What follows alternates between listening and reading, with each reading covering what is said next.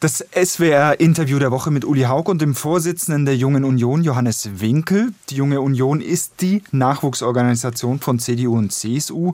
Und Johannes Winkel ist seit November im Amt. Aber Sie sind ein bisschen anders als Ihr Vorgänger Tilman Kuban. Ich würde es mal frech behaupten, Sie sind nicht so ein Lautsprecher. Warum? Ach, ich glaube, jeder wählt seinen eigenen Stil. Ähm, das ist jetzt unabhängig von meinem äh, Vorgänger oder in NRW von meinem Vorgänger. Ich glaube, jeder Politiker äh, hat seinen eigenen Stil und ich glaube, es ist äh, ja, wichtig, dass man authentisch bleibt und das ähm, versuche ich jetzt auch in einem neuen Amt als Bundesvorsitzender der Jungen Union. Und insofern ähm, ja, vergleiche ich mich da gar nicht mit Vorgängern. Heißt das auch inhaltlich eine neue Sachlichkeit? Es ist Inhalt. Tillmann hatte seinen, hatte seinen Stil und äh, hatte seine, seine Inhalte und ich glaube, ähm, manchmal wird auch ein bisschen viel rein interpretiert, ehrlich gesagt. Und insofern äh, versuche ich einfach meinen mein Stil durchzuziehen. Ich sage mal ein paar Eckpunkte Ihrer Biografie. Jurastudium in München und St. Gallen, wenn ich es richtig gelesen habe. Katholische Studentenverbindung, jetzt Promotion. Das ist der klassische Weg zum JU-Vorsitzenden. Das mag vielleicht so sein. Ähm, Sie haben sozusagen einen äh, ganz wesentlichen Teil vergessen, und zwar, ähm, dass ich gar nicht aus einer klassischen äh, CDU und auch gar nicht aus einer klassischen Politikfamilie komme. Bin tatsächlich der Erste in meiner Familie, ähm, der erste Jurist und auch äh, der Erste, der in der CDU ist. Also das war eigentlich ein bisschen weniger klassisch als dann hinterher der Weg im Studium. Und insofern gibt es, glaube ich, die beiden Facetten. Ich zitiere mal aus einem Spiegel Online-Artikel aus dem vergangenen Jahr. Da hat eine Dame gesagt, die JU sei immer noch ein Verein aus Segelschuhjungs und äh, sie drückt es so aus, die JU sei sehr konservativ, etwas piefig, eine Art politische Studentenverbindung, in der vor allem BWLer und Juristen ihren Platz finden. Ist das aus Ihrer Sicht eine zutreffende Beschreibung? Nein, es ist keine zutreffende Beschreibung. Ähm, die Junge Union ist ja erstmal tatsächlich die größte äh, parteipolitische Jugendorganisation in Deutschland, auch in Europa mit über 90.000 Mitgliedern. Und da erlebt man vom Azubi bis zum Studenten ähm, natürlich viele Schülerinnen und Schüler, ähm, ganz viele verschiedene Biografien und ich lade natürlich auch jeden Journalisten, auch die äh, Dame, äh, die Kollegin von Ihnen vom Spiegel sehr herzlich zum Deutschlandtag ein. Ähm, Ende Oktober in Braunschweig, da kann man sich dann ein eigenes Bild machen von der JU. Die JU läuft traditionell in den Wahlkämpfen, ist äh, quasi die Wahlkampfmaschine in der CDU, in der Union. Auf der anderen Seite, ähm, wenn man sich die Zahlen der letzten Bundestagswahl anguckt, haben sie bei jungen Wählerinnen und Wählern schlecht abgeschnitten. 18 bis 24-Jährige 10 Prozent. Das hat auch schon Ihr Vorgänger gesagt, äh, dass man da besser werden müsste. Wie wollen Sie das erreichen? Wichtig ist, dass wir als junge Union, ähm, aber auch als CDU insgesamt, und das ist eben meine Aufgabe, es in die CDU rein zu transportieren, bei den Zukunftsthemen ähm, stark sind, bei den Zukunftsthemen Vordenker sind, so habe ich es mal beschrieben. Und dieses Vordenkersein, ähm, finde ich, hat bei zwei ganz konkreten Zukunftsthemen eine große Bedeutung. Einmal beim Klimawandel, wird sehr viel darüber diskutiert in Deutschland. Ähm, zum Zweiten aber auch beim demografischen Wandel. Da wird nicht ganz so viel darüber diskutiert. Ich finde das Thema mindestens genauso wichtig für die Zukunft dieses Landes. Insbesondere wenn man sich die nächsten 20, 30 Jahre mal anschaut, wie die demografische Entwicklung in Deutschland so ist. Und ein drittes Thema ist dann, wie verteidigen wir eigentlich unsere Demokratie? Also wenn wir bei diesen drei Themen als CDU insgesamt stärker werden, dann haben wir schon viel gewonnen und äh, wir als junge Union wollen unseren Teil dazu beitragen. Bevor wir auf diese Schwerpunktthemen nochmal kommen, ähm, würde ich gerne mal noch ein paar Schlagzeilen mit Ihnen austauschen und äh, die von Ihnen mal in einem Satz bewertet haben, um vielleicht nochmal ein, ein genaueres Bild von Ihnen zu bekommen, was über ähm, den Lebenslauf und so weiter hinausgeht. Also Schlagzeilen aus der vergangenen Woche und wie Sie sie bewerten. Schlagzeile 1, der Republikaner Ron DeSantis geht für die Republikaner ins Rennen um die US-Präsidentschaftskandidatur.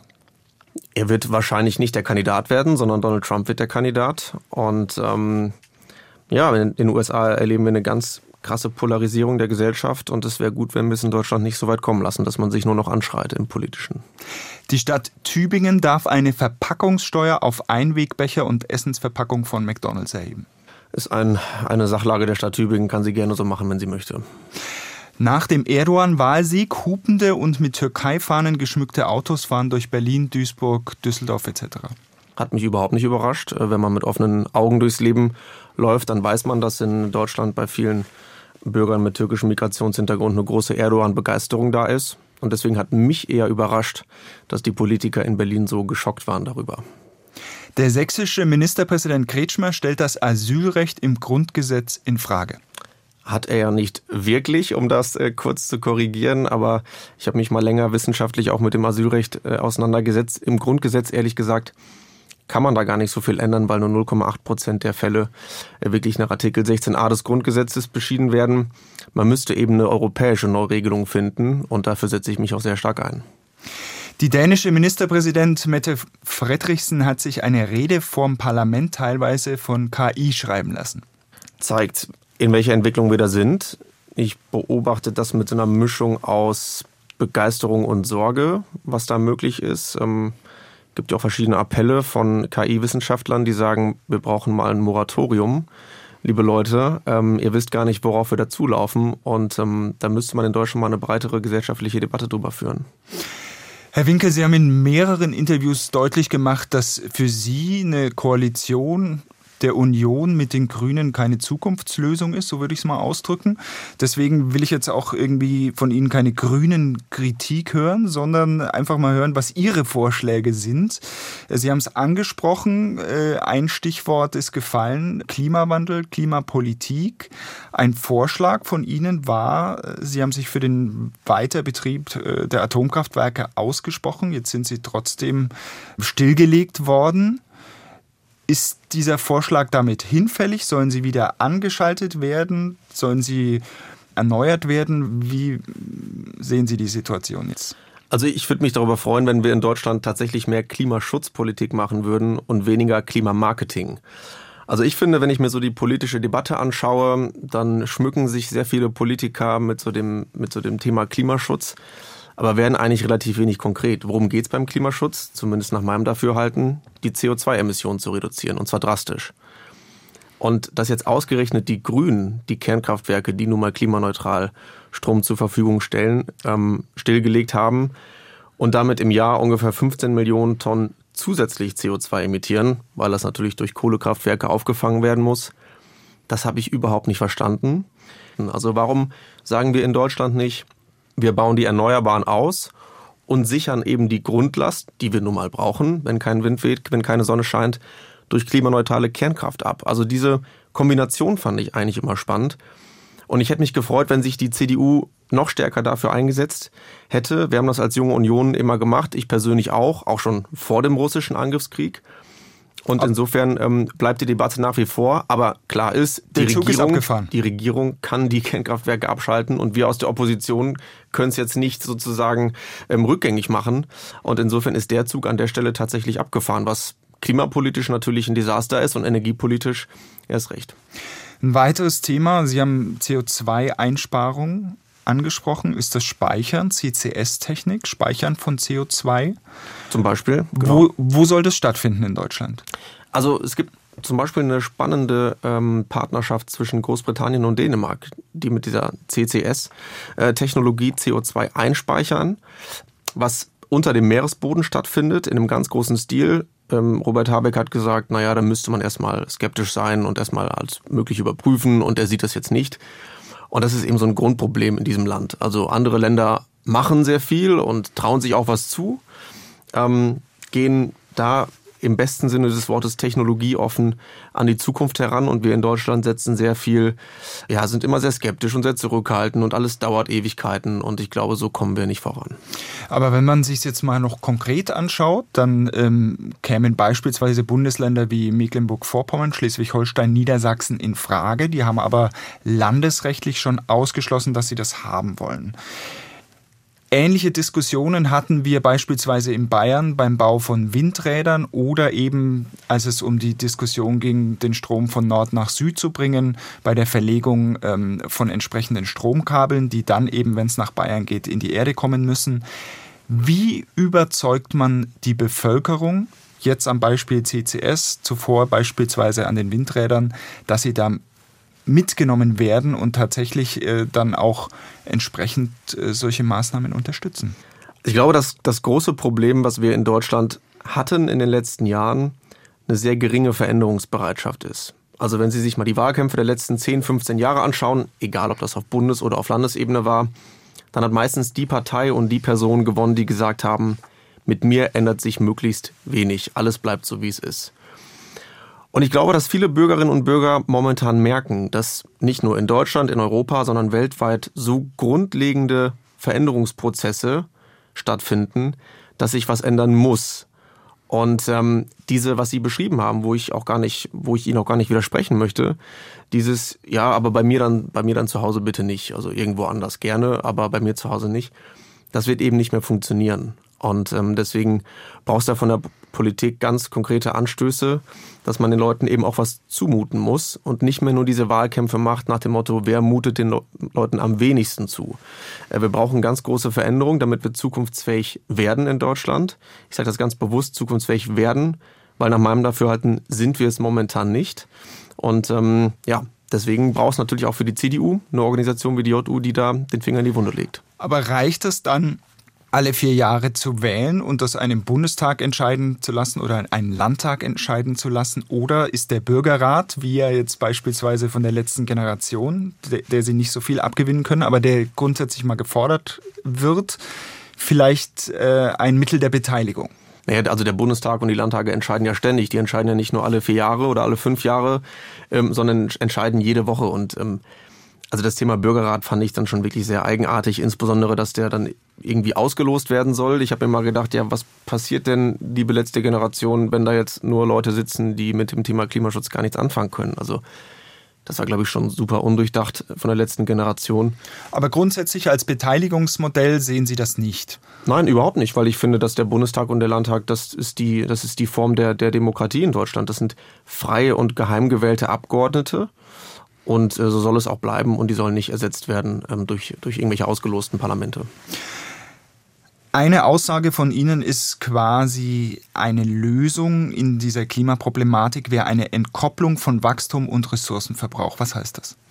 Worüber wir insgesamt nachdenken müssen, ist, dass wir ähm, wirtschaftliches Wachstum haben, ohne dass wir mehr Ressourcenverbrauch im Sinne von CO2 emittieren haben.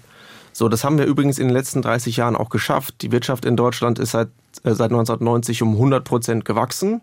Der CO2-Ausstoß ist um 30 Prozent zurückgegangen. Also ich finde, das ist durchaus schon Erfolgsfahrt und den müssen wir viel beherrschter und energischer angehen. Und es ist eben schade, dass sich die Bundesrepublik dagegen entschieden hat, weiter auf die klimaneutrale Kernenergie zu setzen. Ich finde das ein, ein großer Fehler ähm, ja auch von der CDU, kann man ja auch mal selbstkritisch so sagen. Und dass die Grünen eben jetzt auch die letzten Kernkraftwerke abgeschaltet haben, das ähm, wird uns, glaube ich, noch teuer zu stehen kommen. Ich war an dem Tag hier in Berlin, ähm, hatte eine Demo für die Kernkraft. Ein paar hundert Meter entfernt stand Jürgen Trittin, der hatte natürlich eine Demo gegen die Kernkraft und ich habe da dessen, dessen Lachen gesehen und ich, ehrlicherweise glaube ich, ähm, das Lachen wird uns noch im Halse stecken bleiben. Wenn wir Ihre Klimapolitik anschauen, muss der Staat hier Vorgaben machen oder glauben Sie, dass Sie die Paris-Ziele, also 1,5 Grad-Ziel beispielsweise, ohne jegliche Vorgabe einhalten können? Nein, natürlich muss der Staat Vorgaben machen. Der Staat muss sich darum kümmern, ähm, wie schaffen wir eine klimaneutrale und sichere Energieversorgung. Das heißt aber, Entschuldigung, das heißt aber zum Beispiel, dass Sie weiterhin auch gegen ein Tempolimit sind. Ja, beim Tempolimit ist es ja mehr eine Symboldebatte. Also ich sehe es da eher wie der, wie der grüne Ministerpräsident äh, Winfried Kretschmann, der sagt, also der Ausschluss ist dermaßen irrelevant äh, ins, auf das Gesamtvolumen bezogen, dass es sozusagen eher, eine, eher eine, eine grüne Symboldebatte ist. Man kann das führen, die Debatte ums Tempolimit, aus einer Verkehrssicherheitsperspektive von mir aus gerne. Aus einer klimapolitischen Perspektive macht jetzt, glaube ich, nicht so wahnsinnig viel Sinn. Im Interview der Woche der JU-Vorsitzende Johannes Winkel. Sie veranstalten Anfang Juni, wenn ich das richtig gesehen habe, einen Demografiekongress. Das ist ein weiteres großes Thema, was, was Sie äh, bespielen. Was muss sich da aus Ihrer Sicht beispielsweise bei der Rente ändern? Erstmal brauchen wir überhaupt die, die Wahrnehmung dieses Themas. Die gibt es leider noch nicht so intensiv und noch nicht so lange in Deutschland, wie ich es gerne hätte. Meine Elterngeneration gehen jetzt äh, dieses Jahr äh, in den Ruhestand. Äh, mit ihnen ganz viele Menschen in Deutschland. Äh, meine Mutter ist Krankenschwester, mein Vater ITler. Also auch noch in meinem persönlichen Beispiel zwei Berufe, die wir ganz dringend brauchen. Und das erleben wir ja zu Millionen Fällen in Deutschland. Also eine riesige Verschiebung. Und ähm, da muss die Politik eben Antworten drauf finden. Was wir momentan ja machen, wir bezuschussen das alles aus dem Bundeshaushalt.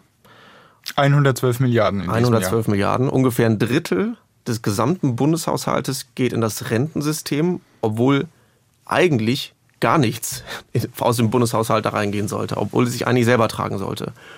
Und das ist natürlich ein Riesenproblem für meine Generation, weil dadurch eben viel weniger Geld für Zukunftsinvestitionen zur Verfügung steht. Wir haben gerade nur mal kurz KI angesprochen. Es gibt wahnsinnig viele andere Bereiche, wo in, dringend investiert werden muss.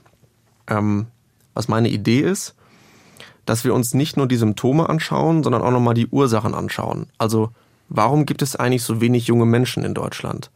Ich fände es stark, wenn die CDU sich wieder für junge Familien stark macht. Dass die CDU wieder Familienpartei wird. Wir haben jahrelang gesagt, wir kümmern uns so um die starken Männerthemen, Verteidigung, Wirtschaft und so weiter. Kann man sich vielleicht auch mal die Frage stellen, ob das immer so gut geklappt hat. Klammer zu. Aber ich fände es stark, wenn wir wieder mehr Familienpolitik machen würden. Und da werden wir ein paar ganz konkrete Vorschläge ausarbeiten. Das wird aber, wenn die Babyboomer jetzt in Rente gehen, nicht helfen. Klar, also kurzfristig natürlich nicht. Aber mit diesem Ansatz, das wird kurzfristig nichts helfen, das sagen wir die letzten 30, 40 Jahre übrigens schon. Also insofern, äh, irgendwann muss man ja mal anfangen. Beim Thema Familienpolitik finde ich spannend, wie die Franzosen das machen mit dem Familiensplitting. Aber kurzfristig muss man sich natürlich überlegen. Ähm, nur zur Erklärung, Familiensplitting ja. heißt? Also momentan gibt es in Deutschland ja das Ehegattensplitting, ähm, also dass das zu versteuernde Einkommen durch zwei geteilt wird. Ich fände es persönlich gut, wenn pro Kind in der Partnerschaft, Ehe wie auch immer, auch dieses Kind in das, in das zu versteuernde Einkommen einberechnet wird. Und ähm, das machen die Franzosen also dadurch für Familien dann viel weniger, viel weniger Steuerlast. Und das fände ich ein, ein super spannendes Modell. Auch für Deutschland sollten wir mal, sollten wir mal dringend diskutieren. So und kurzfristig ist es natürlich nun mal so, dass man an verschiedenen Stellschraubenparametern drehen muss. Das heißt, älter in Rente gehen. Also Rente mit 63 abschaffen, wie Herr Spahn das gefordert hat? Ja, also ich denke, das ist, das ist eine, eine klare Forderung von Herrn Spahn. Das ist auch eine Forderung, die die Junge Union schon lange vertritt. Die auch er schon lange vertritt. Und ähm, deswegen ist es eine, natürlich eine richtige Forderung. Die Rente mit 63 war ja auch mal ursprünglich so gedacht, dass diejenigen, die nicht mehr arbeiten können, früher in Rente gehen. Es hat sich dann dazu entwickelt, dass viele, die gesagt haben, naja, ich könnte eigentlich noch, aber will, verständlicherweise ehrlich gesagt, früher in den Ruhestand, vielleicht mit ein paar Abschlägen, äh, will dann schon in Rente und deswegen muss man das nochmal ganz grundsätzlich diskutieren. Aber mir ist neben diesen Stellschrauben, die man im Rentensystem drehen kann, höhere Beiträge oder längeres, längeres Lebensarbeitszeit, das, auch wichtig, dass wir eine Ursachendiskussion führen. Dass Beamte äh, in die Rente einzahlen, wie man es beispielsweise in Österreich hat, was ja häufiger jetzt mal von der Linken beispielsweise gefordert hat, also dass alle in die Rente einzahlen. Ist das eine Lösung oder ist das, sollte das weiter getrennt bleiben? Naja, es, es wäre ja nun dann eine Lösung, wenn man die Pensionen kürzen würde. Ähm, also wenn man jetzt einfach nur die Beamten mit ins Rentensystem mit einbezieht, dann ändert sich ja nichts an der Tatsache, ähm, dass sie trotzdem äh, ihre entsprechenden Pensionen oder dann Renten ausbezahlt bekommen müssen. Also dann ist es ja nur linke Tasche, rechte Tasche. Ähm, dann bräuchte man eine ganz grundsätzliche Diskussion über das Beamtentum in Deutschland. Können wir auch mal gerne führen. Ähm, dazu war jetzt, glaube ich, noch keiner bereit. Also insofern halte ich das eher für nicht sonderlich zielführend. Stichwort äh, Zuwanderung. Ohne würde es nicht gehen, haben Sie gesagt. Ähm, die Regierung hofft auf rund 60.000 äh, zusätzliche Arbeitskräfte pro Jahr durch ihr neues Fachkräftegesetz. Wie soll das gelingen, frage ich mich. Also ich glaube, dass wir beim Thema Zuwanderung eine grundsätzliche Wende brauchen. Ich finde, wir haben, ich habe mal gesagt, wir haben ein schizophrenes Einwanderungssystem. Auf der einen Seite beim Thema Fachkräftezuwanderung sind wir wahnsinnig bürokratisch, restriktiv, haben super viele Voraussetzungen und da lassen wir eben motivierte und junge Menschen echt lange warten, bis sie nach Deutschland kommen können und hier anfangen können zu arbeiten. Also da würde ich mir wünschen, eine echte Willkommenskultur für motivierte, qualifizierte junge Menschen. Das könnte übrigens auch was beim Thema Demografie ändern. Jetzt nicht in einem mhm. ganz großen Stil, aber es könnte ein wichtiger Beitrag sein. Auf der anderen Seite haben wir beim Thema Asylzuwanderung quasi gar keine Voraussetzungen. Noch nicht mal die eines Herkunftsnachweises. Und ich glaube, dass wir bei diesen Themen ähm, es genau eben andersrum machen müssen. Beim Thema Asylmigration stärkere Kontrolle, stärkere Begrenzung auf europäischer Ebene. Wäre übrigens gerade auch möglich, wenn die Ampel das nicht ausbremsen würde auf der europäischen Ebene. Und beim Thema Fachkräftezuwanderung unbürokratisch, schnelle Verfahren und nicht so hohe Voraussetzungen. Lassen Sie uns noch einmal auf das Thema Demografie zurückkommen. Wir haben eine überalterte Gesellschaft. Das Durchschnittsalter der äh, Unionsmitglieder ist, glaube ich, roundabout 61. Wie wollen Sie diese ältere Mehrheit der Bevölkerung beispielsweise von ihren äh, Renteneinschnitten, die es dann ja letztlich in irgendeiner Form sein werden, überzeugen? Also ich sehe das Thema Demografie eigentlich gar nicht so stark als Gegensatz alt gegen jung. Also wenn ich so meine Großeltern in Erinnerung habe, ähm, leider äh, schon verstorben, aber wenn ich so mich an, an meine Großeltern erinnere, das Wichtigste für die war es eigentlich, dass es uns Enkeln gut geht.